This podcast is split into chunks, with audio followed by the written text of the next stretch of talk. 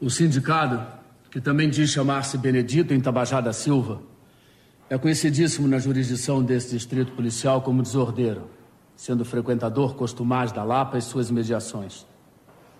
É pederasta passivo, usa as sobrancelhas raspadas e adota atitudes femininas, alterando até a própria voz. Não tem religião alguma. Fuma, joga e é dado ao vício da embriaguez. Sua instrução é rudimentar. Exprime-se com dificuldade e intercala em sua conversa palavras da gíria desse ambiente. É de pouca inteligência. Não gosta do convívio da sociedade por ver que esta repele dados seus vícios. É visto sempre entre pederastas, prostitutas, proxenetas e outras pessoas do mais baixo nível social. Rio de Janeiro, Distrito Federal. 12 dias do mês de maio do ano de 1932. Vocês ouviram a fala inicial do filme Madame Satã. João Francisco dos Santos, ou Madame Satã, foi uma figura emblemática da vida noturna no Rio de Janeiro. Gay, negro, nordestino, analfabeto, ganhou notoriedade como transformista. É até estranho falar esse termo hoje em dia, né? Mas é o adequado para a época. Sua alcunha foi atribuída no Carnaval de 1938, quando ele participou de uma competição de fantasias promovido pelo é, bloco Caçadores de Veados. Foi um bloco muito famoso, foi criado em 1930 por Antônio Seta, que também era conhecido como a Rainha, e esses concursos atraíam muitos turistas e ofereciam oportunidades de trabalho para os transformistas. Bem, a fantasia que o João Francisco usou se assemelhava à da personagem principal de um filme que estava na moda na época, do Cecile DeMille, chamado Madame Satã. Notem que na acusação é citada a forma de falar da personagem. Exprime-se com dificuldade e intercala na sua conversa palavras de seu ambiente. Isso em 1932. Então, não estamos falando da língua do dia. Bem-vindos ao Babel, o seu podcast sobre diversidade linguística. Meu nome é Cecília Farias e hoje vamos falar sobre o Pajubá, afinal, mês do orgulho LGBT. E a gente começou meio pesado, né? Eu sei. Mas força aí, porque esse episódio ainda vai ter momentos muito divertidos. Eu só queria deixar claro que, por mais que as expressões usadas hoje pela comunidade LGBT, principalmente pelas trans e travestis, elas acabam sendo usadas como um linguajar cômico, divertindo até mesmo a comunidade heterossexual. Só que antes da festa, antes das, brinca antes das brincadeiras, antes de ser uma forma bem-humorada de falar, o Pajubá surge da resistência de uma parcela da população eu queria começar lembrando disso e que o episódio vai sim abordar a resistência LGBT, claro, mas com foco no Brasil, tendo em vista que é o pano de fundo do Pajubá. Então, vamos ter em mente que acontecimentos, por mais importantes que sejam, de outros países, não, não serão abordados. Mas agora chega de colete e acuenda aqui. Esse é um episódio para todos, para o COP, para Entendida, para a DE, Amapô, para quem é GDF ou GDC. Você pode ser Ivone, Melicinha ou só uma Ana Cláudia. Só não é pra Liban, hein? Lembrando que não existe alibante fascista. Se o close é certo, pode vir, pode chegar. Chega junto, chega perto, pode vir, pode agregar. Mas se o close for errado, não quero, muito obrigado. Não tem lugar pra você, ai que pena, tá lotado. Chega na balada dando close de bonita. Olha de cima a baixo, passa fazendo a egípcia. Só no close card parcelado no carão. Mais seguidores que Cristo, muitos casos e vocação. Close de Patrícia, close de Patrícia. Quando o babado é certo, tudo fica uma delícia. Close de Patrícia, close de Patrícia. Tudo que eu gosto é cara engorda ou vicia. Close de bandida, close de bandida. Defendo as afrontosas e também as oprimidas. Close de bandida, close de bandida. Quero ver se encara essa gangue reunida. Se o close é pose, truque, jogo de aparência. Pra mim, estar no game é questão de sobrevivência. Fechou com as manas, cê tá mexendo comigo. Eu não sou de confusão, mas se for pra brigar, eu brigo. Então, o que é Pajubá? Também chamado de Bajubá, dependendo da região, é uma forma de falar baseada em origens afro-brasileiras, surgindo do contato principalmente do Yorubá com o português brasileiro. Em Yorubá, Pajubá ou sua variante Bajubá significa mistério, segredo. Mas como a galera é muito afrontosa, Pajubá, em Pajubá, significa fofoca ou novidade. É, ele é associado principalmente às trans, travestis e aos homens gays. É, vamos comentar mais para frente a discussão sobre como classificar o Pajubá, se é língua, se é pidgin, ok. Mas por hora a gente só precisa ter em mente que ele surgiu dessa interação da comunidade LGBT com os cultos das religiões de matrizes africanas, é, para depois serem levados para os ambientes fora do meio ritualístico. As principais línguas cultuais de referência são Eve, Fon, Gun, para os cultos do tipo Gegemina, esse é um. O segundo é do Yorubá, para os cultos do tipo Nagô. E em terceiro, o Kikongo, Kimbundo e Umbundo, para os cultos do tipo Angola, ou Congo Angola. Eu fiz uma. Gente, eu. Pessoas né, que, que seguem essas religiosidades, é, qualquer é, incorreção minha podem vir falar, viu? Eu falo como uma pessoa de fora que fez alguma pesquisa, mas qualquer coisa venham me corrigir, tá? Bem, nesses rituais, embora exista a predominância do português brasileiro nas estruturas sintáticas, né, em meio a elas entram as expressões de origem africana, no caso já com as características fonológicas do, do nosso idioma, como ebó, que significa sacrifício ou oferenda, eké, que é uma pessoa mentirosa, falsa, Ocó, que pode ser marido, pênis ou homem. Taba, que é tabaco. Assim, no Yorubá, né? Porque no Pajubá, quem sabe, sabe que é cigarrinho de artista, né? E Idi significa parte de baixo ou nádegas. É, os gays, tanto os que atuam nos ritos quanto os que somente assistem, prestigiam, passam a usar essas expressões da língua Yorubá e incorporam ao universo Pajubá. Geralmente, os significados das palavras permanecem, ocorrendo algumas pequenas mudanças fônicas e semânticas.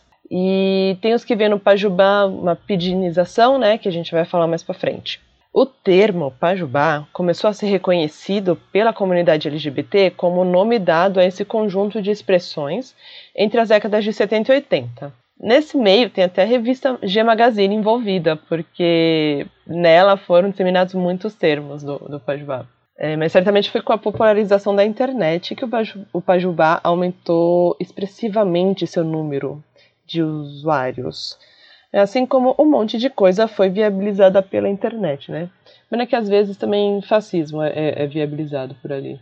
Mas enfim, é por conta da participação da comunidade LGBT nos cultos afro-brasileiros de candomblé e de umbanda que vêm as palavras de origem africana que entram no, como código linguístico da fala homossexual. E provavelmente essa é a última vez que eu vou falar homossexual, porque eu é muito longa, às vezes soa artificial até dependendo de quem fala. E eu queria lembrar que só sapatão enviado pode chamar sapatão enviado de sapatão enviado, tá? Beijo. Dessa vez você não me tira. Viu a bicha de salto e sei que isso te irrita. Mas também ensina, cai fora da pista. A série Casa Armadas vão mostrar como se tem Yo, Baile favela na pista, face bonita As unhas fui eu que escolhi. Minhas amigas unidas, sinta batida Todos os olhos em mim. Homofóbico machista, hasta la vista Está chegando seu fim. Cada bicha tem sua ginga Não adianta mandinga, nem competir. Me diz, quero ver fi Hoje tô chique, eu sinto close Nego tá drink. Eu brinco em trabalho, hoje dou trabalho Quebrada, queer é hit. Amanhã minha cara tá na magazine Pra quem duvidou, não mais duvide Gigo é Beat E vai chegando com a pouquinho no beat Agora vamos para a parte das histórias. Primeira coisa que a gente tem que ter em mente é a parte dos, da sua origem nos cultos religiosos, né? Então vamos fazer um apanhado disso. As línguas cultuais foram empregadas desde o século XIX nos cultos afro-brasileiros. Eles são principalmente de dois tipos: os da espécie candomblé, que são mais próximos da tradição africana, e os do tipo e os da umbanda, que justapõem diversas tradições, mesclando a parte africana, indígena e europeia. A europeia, principalmente o catolicismo e o espiritismo, né? Os candomblés, segundo as suas subdivisões internas, empregam diversas línguas, como eu já disse antes, né? majoritariamente é o Yorubá, mas também tem Evefon, Kimbundo, Kingondo, e elas são consideradas marcas identitárias e utilizadas até para distinguir os, distinguir os diferentes cultos. E muitas vezes o acesso a essas línguas é até meio difícil, porque elas costumam ser reservadas aos iniciados só, não para quem vai assistir de alegre. Elas servem de suporte ao ritual, né, com cânticos, que são os pontos, é, com saudações, com os nomes e mensagens dos iniciados, e ele, elas também se destinam à comunicação no interior da comunidade de culto. Isso nos candomblés. Já nos cultos de Umbanda, a língua é mais próxima do português brasileiro, mas marca uma diferença dele por meio do vocabulário, além de variar ah, no seu semanticismo e nas suas marcas morfossintáticas de acordo com a entidade espiritual que está utilizando. Olha que interessante. Uma curiosidade também é que no Pajubá, embora se usem essas expressões comuns a essas religiões, não são citados os nomes do orixás, com exceção para os termos Exu e Pombagira. A comunidade LGBT usa esses termos para se referir a pessoas feias ou que fazem coisas ruins. Só que é possível que essa ideia de associar Exu com o sentido de algo maléfico venha do período da colonização europeia que fez um sincretismo equivocado, relacionando o Exu à figura do diabo e a pombagira como uma versão feminina do Exu. Ou seja, europeus, não falo que não sabe. Enfim, nos anos 70, houve um processo de reafricanização nos cultos afro-brasileiros, como um retorno à africanidade desses cultos. E aí, no plano linguístico, isso se refletiu na valorização é, da língua iorubá, é, quase exclusivamente, aliás, da língua iorubá. Tá, e as gays nisso tudo, né? Segundo o Trevisan, e aqui aspas, a linguagem gay é tida hoje como um dos signos de afirmação da sua cultura que impõe marcas positivas, tanto para enfatizá-la quanto para permitir que só os eleitos a captem. Quanto mais discriminados, mais cifrados. Tá, e por que justo a fala usada nos terreiros que começaria a entrar no gosto das gays? Veja bem, LGBTs, enquanto, como qualquer ser humano, querem participar de uma religião com a qual eles se sintam bem, sem o julgamento da sociedade, sem serem taxados como uh, uh, os errados, né? Se para participar de ambientes religiosos um gay precisa se comportar como um hétero, isso vai acabar ferindo a própria identidade dele, né? E por isso, uau, gente, tá chovendo hoje. Fazia tipo muito tempo que não chovia. Eu não sei se vocês ouviram o trovão que eu ouvi aqui nossa, não é uma chuvinha, é tipo raios e trovões. Enfim, é... vou pesquisar daqui a pouco qual é o orixá que tem esse trovão. Bem, aí muitos gays recorrem à liturgia do candomblé porque lá eles encontram um espaço que os aceitam de verdade, sem colocar a orientação deles acima das boas ações que eles podem praticar na sociedade, né? Tem uma pesquisa do Peter Fry também que diz que essa presença LGBT em ritos afro-brasileiros se dá pela associação deles com teatro. É, a ritualística ser muito teatral. Então, é, fazendo essa pesquisa, o Fry visitou vários terreiros e viu lá que a dança e as roupas nos terreiros liderados por pais de santo é, homossexuais eram destacadamente bonitas e apreciadas por todos. Além do fato do que a gente já falou das religiões serem bem menos repressivas quanto à sexualidade, né, do que outras práticas religiosas. E em grande parte isso é porque nelas a moralidade não tem muito a ver com a sua intimidade sexual, mas sim com outras práticas. Mas isso também não significa que os terreiros sempre foram receptíveis aos gays. Um exemplo disso é que entre o final dos anos 80 e o início dos 90, com base, segundo uns levantamentos feitos pelo antropólogo Luiz Felipe, os terreiros mais tradicionais do Rio de Janeiro é, tinham uma baita rejeição, pelos, principalmente pelos afeminados. Mesmo assim, não resta dúvida de que as religiões afro em geral representam um importante santuário para gays e lésbicas, e atualmente eles exercem uma dupla resistência à crescente corrente fundamentalista evangélica, que tem na sua mira ataques tanto para terreiros quanto para os LGBT. E já que falamos em resistência, O Pajubá ele tem origem na necessidade de uma forma cifrada de a comunidade LGBT se comunicar durante a ditadura. É muito apagada essa história, mas houve fortes viola violações de direitos humanos praticadas durante a ditadura militar contra a população LGBT. E eu cito aqui um trecho do documento oficial da Comissão da Verdade. Aspas. Mesmo na historiografia dedicada à ditadura, nota-se que havia uma lacuna de trabalhos mais sistemáticos e aprofundados com um recorte específico de gênero e sexualidade. investigar e discutir as complexas relações entre a ditadura militar e as homossexualidades, no plural, como se dizia à época, para dar conta de todas as formas de orientação sexual e identidade de gênero, foi uma contribuição fundamental para o aprofundamento democrático dado por essa comissão.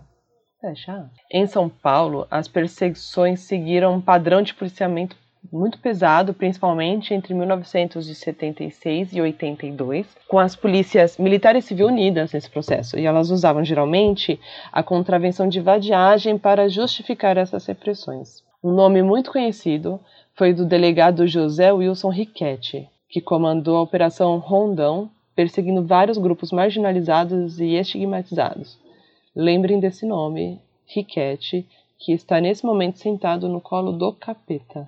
É, no dia 1 de abril de 1980, é, saiu uma matéria no jornal Estado de São Paulo com o título Polícia já tem plano conjunto contra travestis. Essa matéria apresenta a proposta das polícias civil e militar de, aspas, tirar os travestis das ruas de bairros estritamente residenciais, reforçar a delegacia de vadiagem do DEIC para aplicar o artigo 59 da Lei de Contravenções Penais destinar um prédio para recolher somente homossexuais e abrir uma parte da cidade para fixá-los são alguns pontos do plano elaborado para combater de imediato os travestis em São Paulo.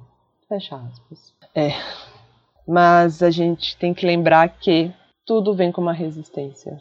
E houve muita resistência.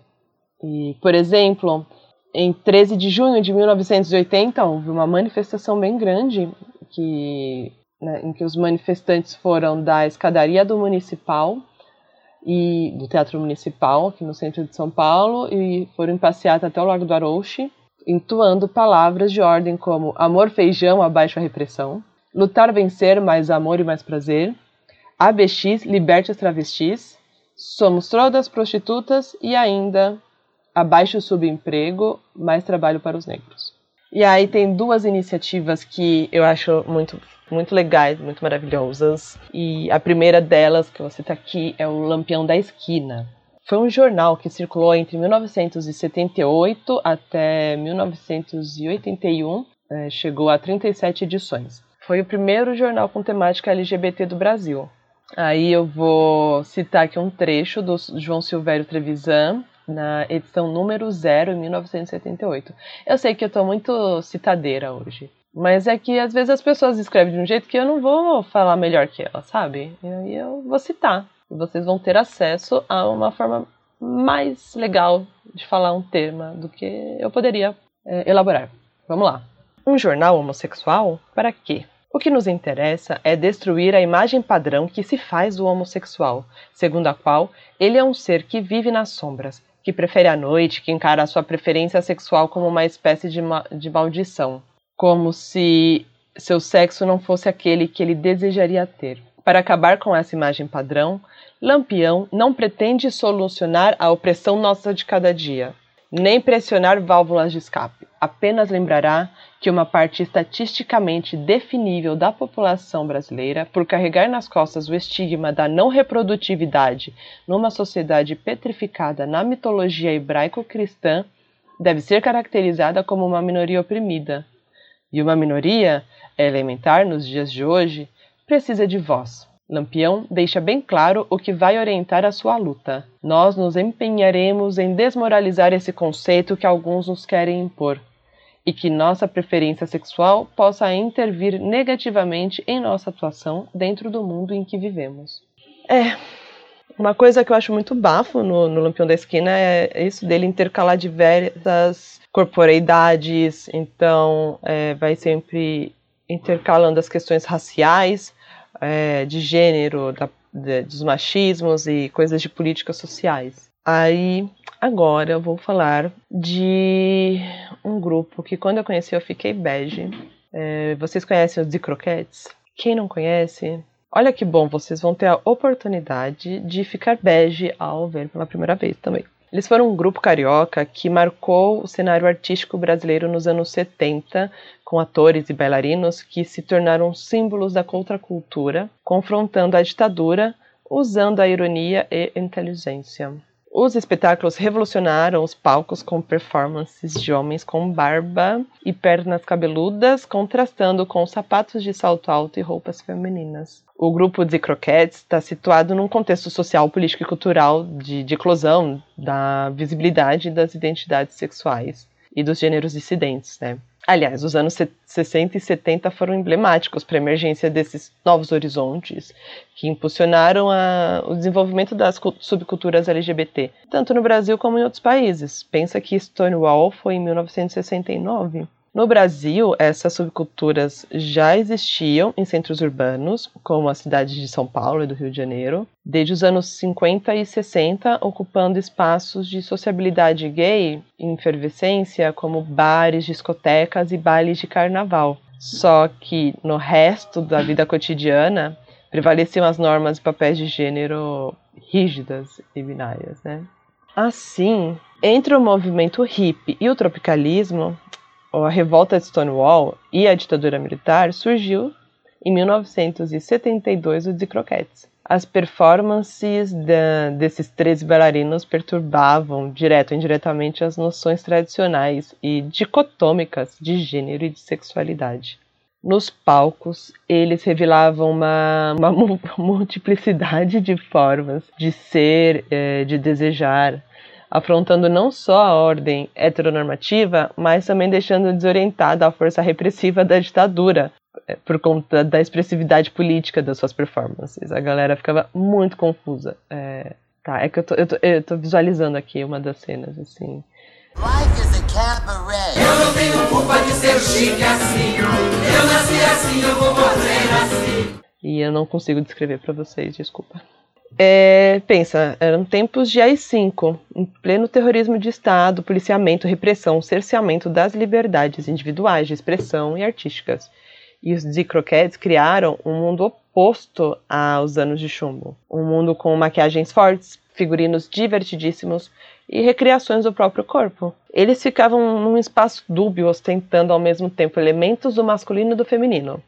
E diziam: Nós não somos homens Desculpem, mas nós não somos mulheres também, nós somos gente. Os D, além de acrescentarem reverência né, a esse período, se tornaram figuras, emblemas do movimento gay brasileiro que emergiu no final da década de 70. Aliás, gente, D Croquettes, se D é DZI, tá? Mas eles vão ficar nas referências, na descrição do episódio, claro.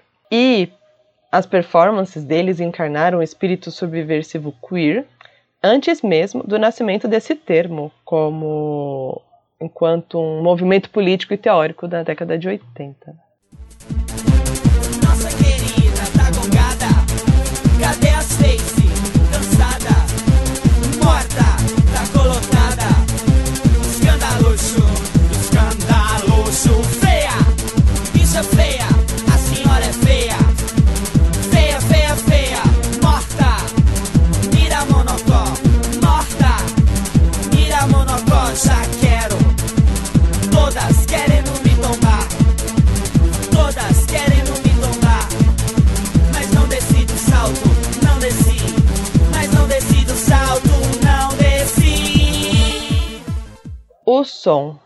Vamos agora escutar um diálogo fortemente baseado em Pajubá. Aliás, é um vídeo do Las Bibas from Vizcaya chamado Plantão Telecurso Pajubá.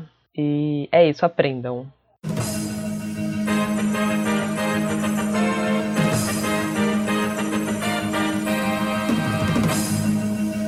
Olha ela! Dona Maju Summer, nossa cientista e PhD dos Paranauê, formada na Unimona, prêmio literário da Academia de Letras de Pajubá. Eita, que Demi chegou ornando hoje. Gente, é o seguinte, olha, a parte de vários workshops que eu já tenho marcado Brasil afora, né? Não se preocupe porque eu vou fazer uma enciclopédia impressa para vocês entenderem muito bem o que é o Pachubá. Enquanto isso, quem quiser me contratar como DJ é só contactar com Las Bibas, queridas. Mas um aviso, gata, eu tô mostrando fotos aqui da boatezinha que queria me contratar para fazer um workshop e um show ao vivo. Não rola, gente. Eu tô no aeroporto três horas esperando o promoter. Olha o carro que ele foi me buscar. Mandrake, bicha, Mandrake. Aproveitando, Dona Mandrake por acaso é algum super-herói? Demi gata, não faz a Godzilla. Mandrake quer dizer assim, pare, pense, reflita, stop. E o que? A Fofi que você se despediu no programa passado falando? A fofi ou a fofi é futu, mau cheiro. E a famosa penca de Sicília? É o a fofi de sovaco, famosa sovaqueira. E qual a marca desse seu apatá preto tão bonito e tão alto? Meu ilepisante, meu apatá, o meu salto alto é da Mil Mil, que eu não sou obrigada. E esse seu carupê? É natural? É nylon ou é canecalon? Amapô, please, não faz a cocibaré. E os dundu que a senhora pega? Gosta de necodar ou neca matinho? Neca Potente, seja AD, Ere, Cafuçu, Boy Magia. A pergunta que não quer calar, Maju, vai comer ou quer que embrulhe? Bem, pra quem não entendeu pitocas nenhuma, eu vou deixar aqui embaixo o meu e-mail pessoal, né, que é do Pajubá Call Center, pra receber as dúvidas de vocês, né? Eu vou atender todas, né? Agora vão devagar porque eu tô meio de bagé, né? Quatro pacotes voltas por dia. E no próximo programa, Cafuçus, onde vivem, onde habitam, quem são, o que fazem. Arrasou, Maju. Esse programa do Cafuçu me interessa deveras.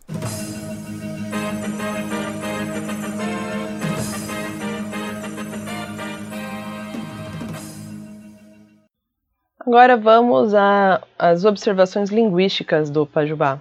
Antes de tudo, lembrar das raízes africanas, né? É importante salientar que muitas expressões que atualmente são usadas de origem iorubá passaram por um processo de variação fonética, principalmente quando deixaram de se restringir apenas aos eventos religiosos e passaram a ser usadas nas ruas pela comunidade LGBT. A língua principal, língua cultural principal de base é o Pajubá, do Pajubá, desculpa, é o Yorubá que é um idioma da família linguística nígero-congolesa, falado pelos iorubás em diversos países, como Nigéria, Benin, Togo, é, e no Brasil, dentro de um contínuo cultural linguístico composto por 22 a 30 milhões de falantes.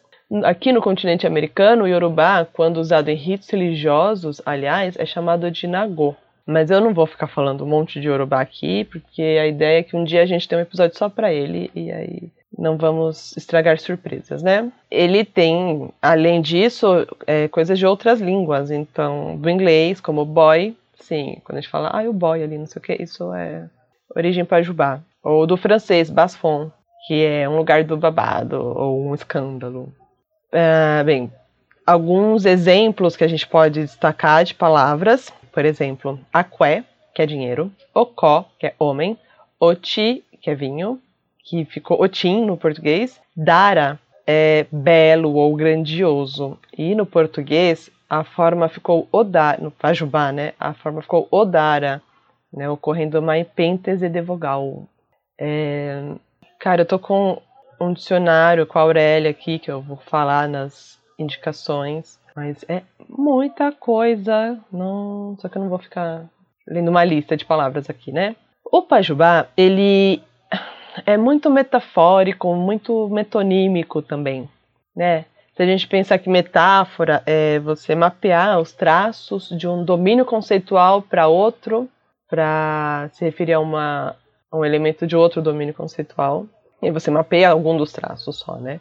Então, ou metonímia enquanto um, um elemento que te leva a outro elemento, uma parte desse elemento que te leva a outro. Por exemplo, amapô significa vagina em Urubá. Em Pajubá significa mulher. Então é como uma metonímia da parte pelo todo. Ou mesmo se a gente pensar no termo racha, que usam para falar de mulher, que além de tudo é bem lexical, né? Ou bem lexical não, bem icônico, né? Mapeando o traço de um campo semântico para outro também. Ou mesmo a expressão bater um bolo. Vamos ver se vocês. Bem, quem já manja pajubá já sabe o que é, mas quem não manja, imagina você batendo uma massa de bolo lá com o negócio na mão lá. O batedor. Fuá, sei lá o nome. Agora imagina o movimento da sua mão. Agora pensa esse movimento. Agora imagina uma frase assim. E aí, bater um bolo pro boy? É metafórico, não? Ou mesmo quando falamos só no close, vou dar close. E aí nós também temos construções frasais originadas também desses itens lexicais. Então, checar significa defecar. Passar o cheque, engraçado, né? Porque checar, não vou dar detalhes. Passar o cheque é fazer algo parecido, mas enquanto hum, enquanto você tá com uma neca no Edi.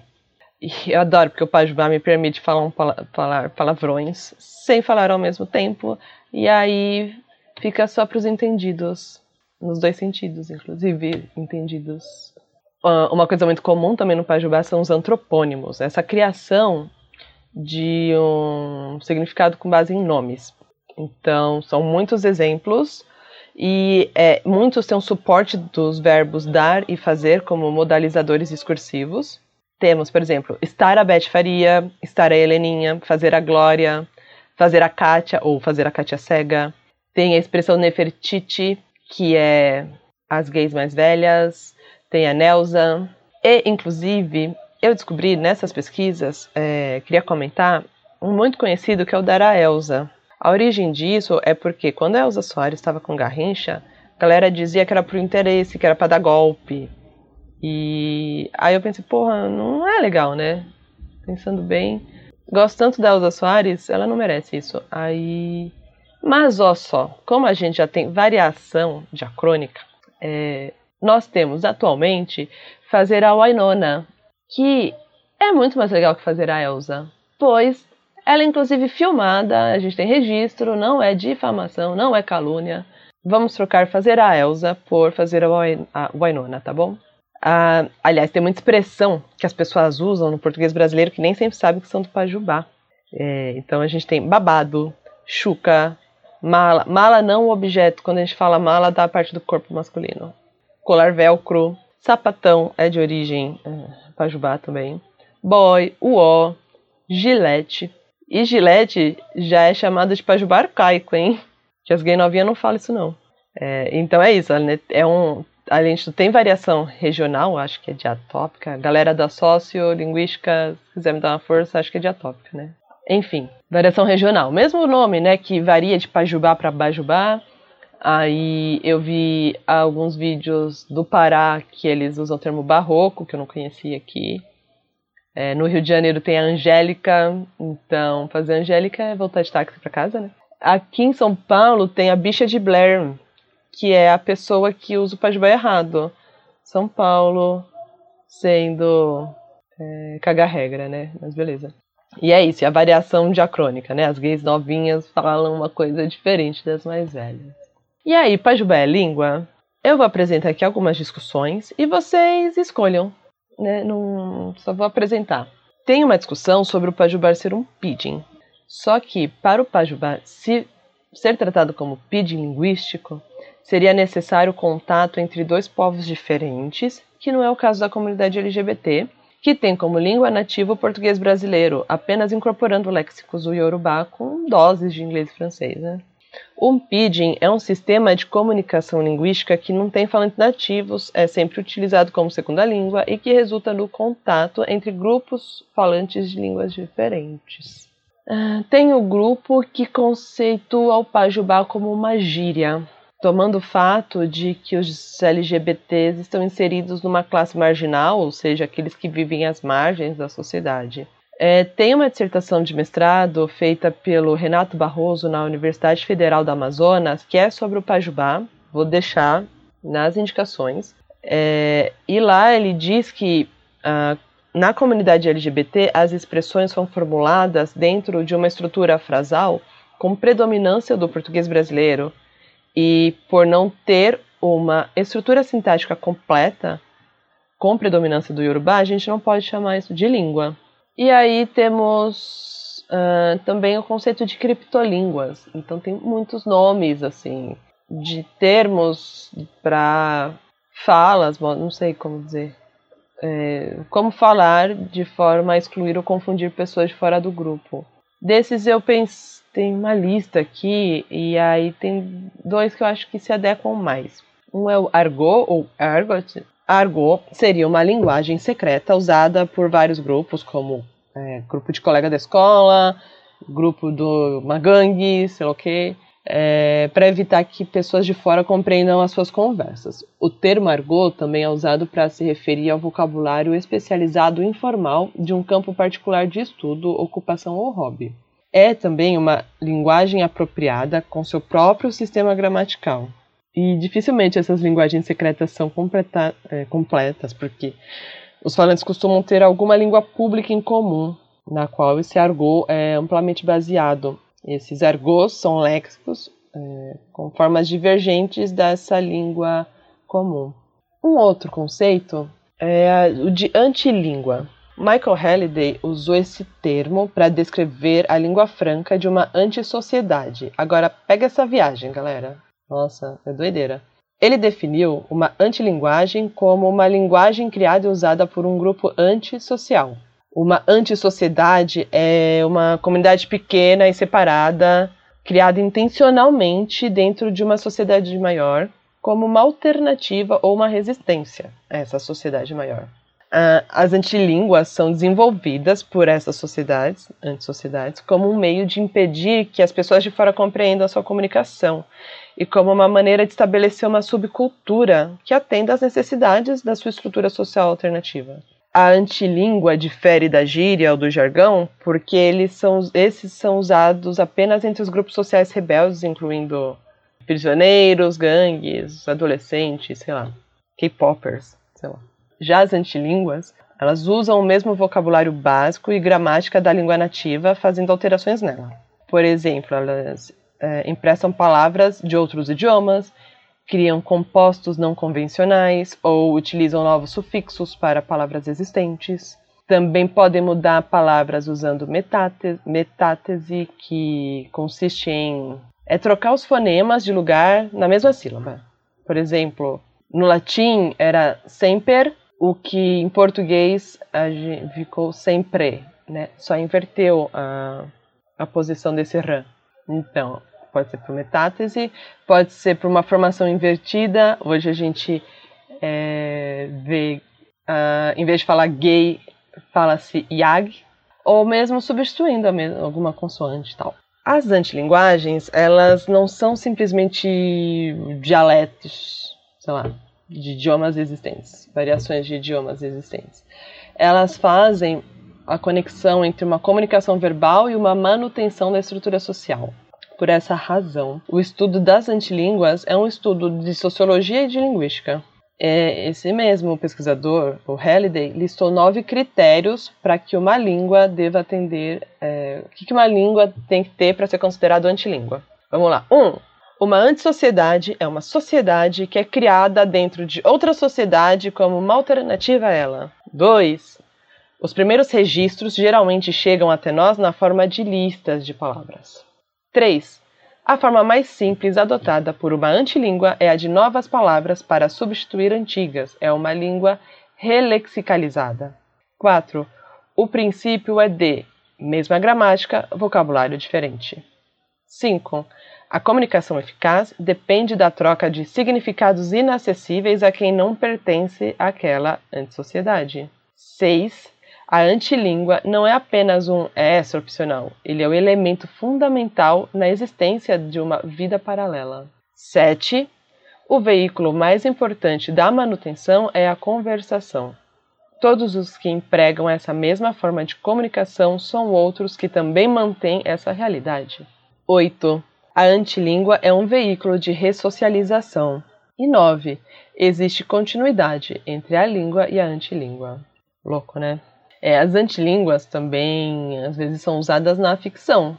E, e aí elas não têm léxicos completos, né?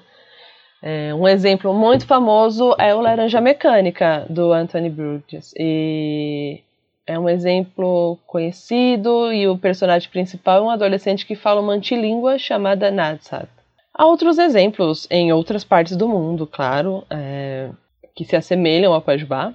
Então tem o Gale, falado na África do Sul. É derivado da língua inglesa e da língua africana, usada basicamente pelas comunidades urbanas dos homens gays da África do Sul. E assim como o Pajubá, o Gael surgiu para ser como uma língua secreta numa sociedade opressiva. E para terminar essa parte, eu queria lembrar de uma coisa que o Renato Barroso comentou lá na dissertação de mestrado dele, nós precisamos pensar o quanto devemos agradecer as travas, porque são elas, dentro da comunidade LGBT, as que mais falam e disseminam as expressões do Pajubá para as ruas, e assim têm enriquecido as pesquisas dentro do campo da antropologia, da sociedade e da linguística. As travas bem babadeiras não deitam pra bofe nenhum.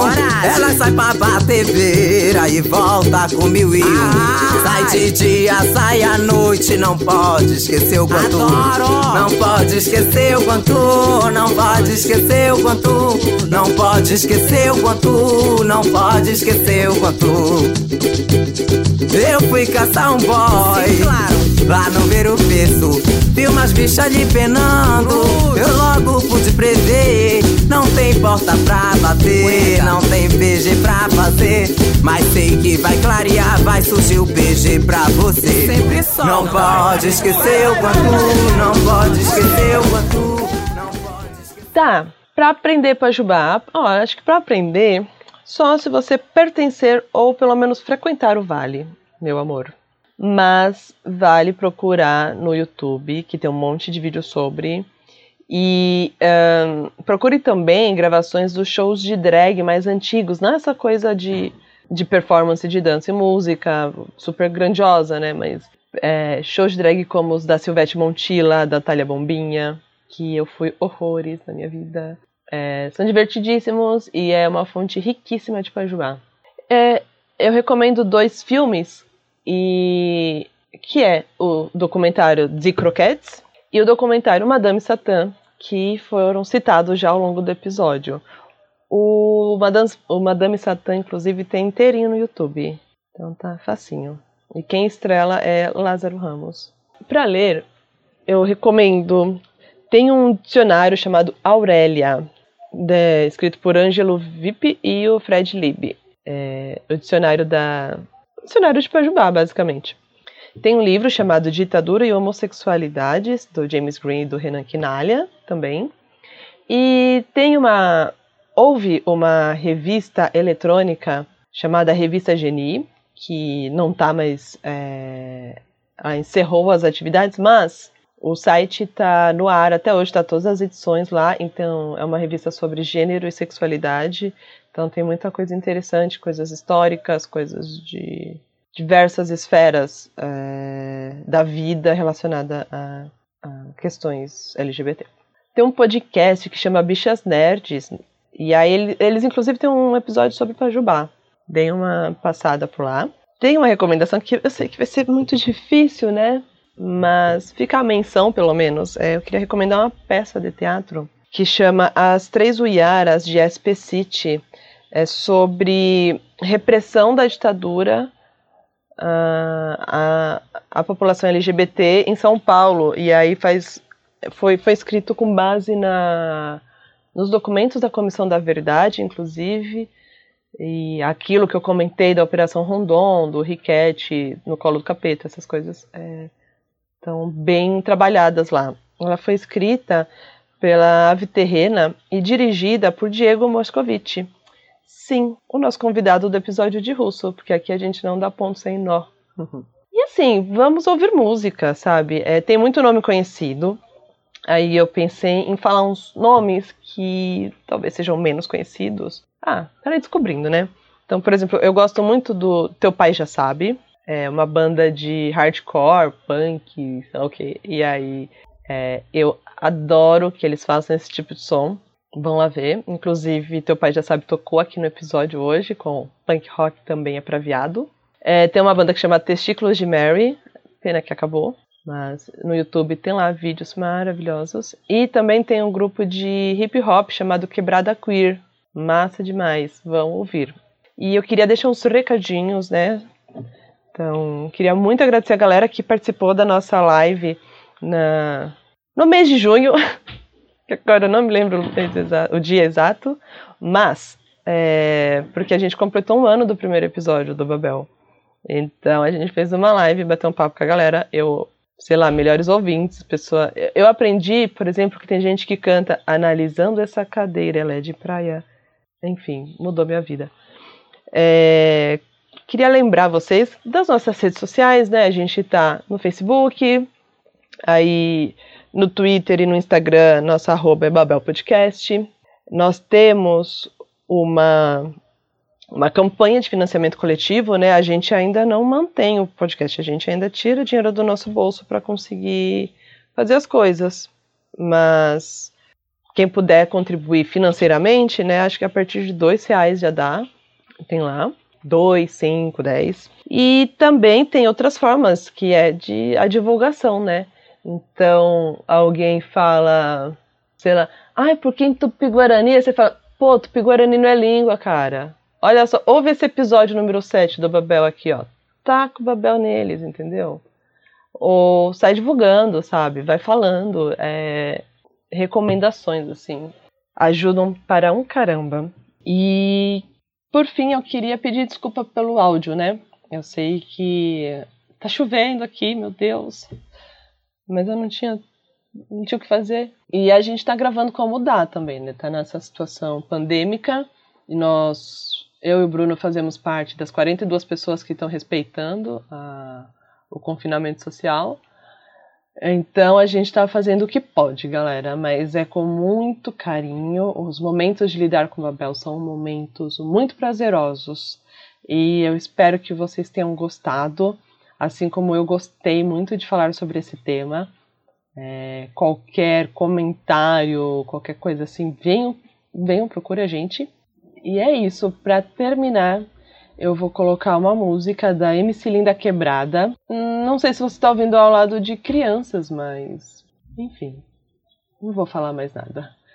É, um beijo para todo mundo e a gente se encontra logo mais. MC Linda Quebrada.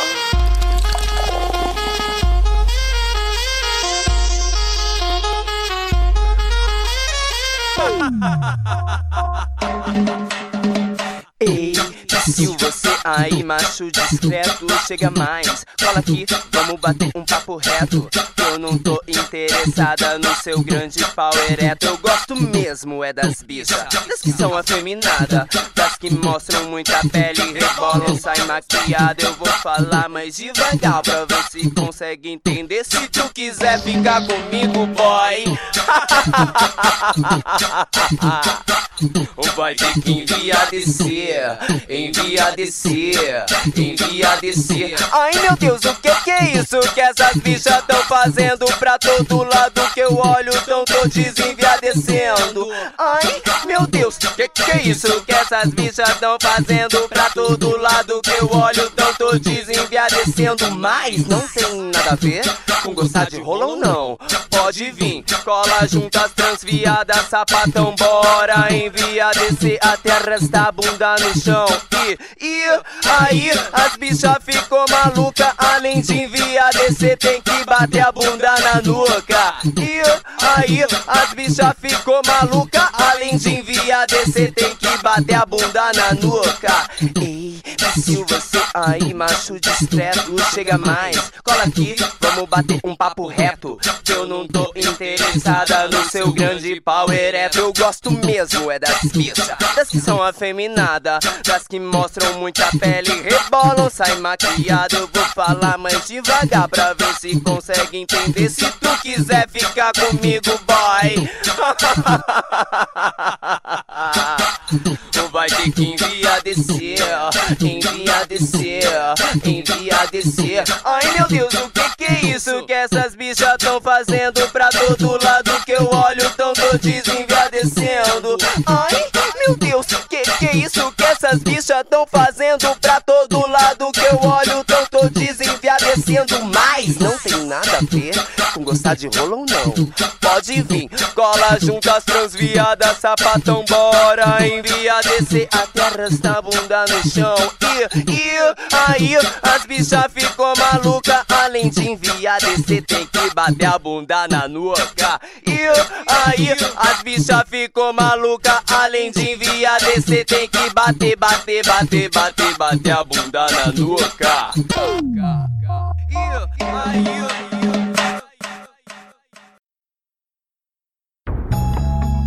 Este podcast foi editado por estopimpodcasts.com.br.